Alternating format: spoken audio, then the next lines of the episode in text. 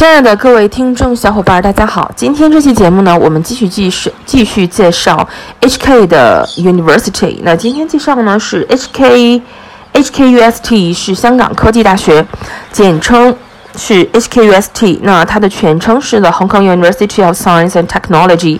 它是东南亚研究型大学协会 AELU 的成员，也是 ACSB 和 EQS 的双重认证成员，环太平洋大学联盟。APRU 成员，它是一所香港的综合性公立大学。那它是在港资政府为配合的八零年代经济结构转型需要的时候创办的香港的第三间综合性大学。八六年九月，港科大筹备委员会成立；九一年十月，科大举行开幕典礼；九七年十二月，开办洛凯格科大 EMBA 课程；一零一年四月，科大庆祝校庆十周年；零七年呢？科技大学的霍英东研究院成立，直到一九年的九月，科大广州分校或筹办。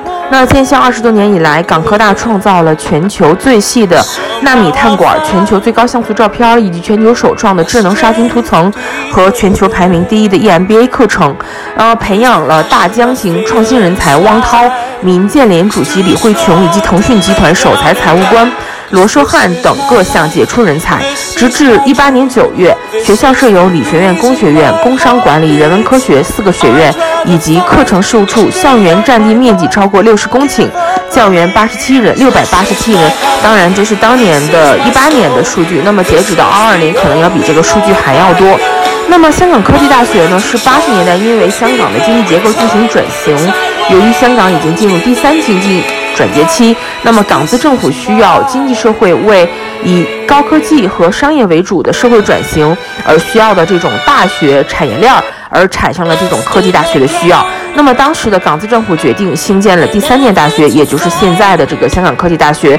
为了配合当时的呃群众需要以及社会经济结构的转型，八四年中英联合声明签署，确认英国于九七年将香港主权交于中华人民共和国。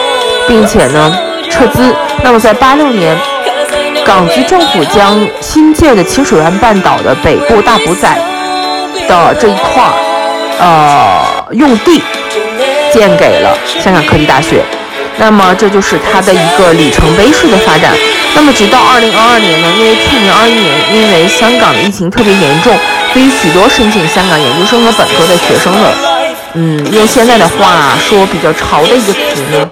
就是卷的厉害，那么这个卷的厉害，不知道今年的申请结果是否还像去年一样？嗯，很多的去年申请本科、研究生和博士的学生呢，其实都非常难，好多从美国以及国外回来的这个高科技型创新人才，其实都没有拿到 offer，不知道今年的申请结果如何？如果你对香港科技大学感兴趣的话，欢迎报考。那么我并不是香港科技大学的招生官啊，我只是为了做我的节目而向大家各种呃听呃听众小伙伴来介绍我们的香港的各所大学。那么今天介绍呢是 HKUST 的 Hong Kong University of Technology and Science，是香港科技大学。如果您有兴趣报考呢，也欢迎您在我的评论区留言，给我一个呃您的建议，或者是说你喜欢听什么样的类型节目。可以评论区给我一个宝贵意见。好，那今天这期节目呢，就就就介绍到这里了。这。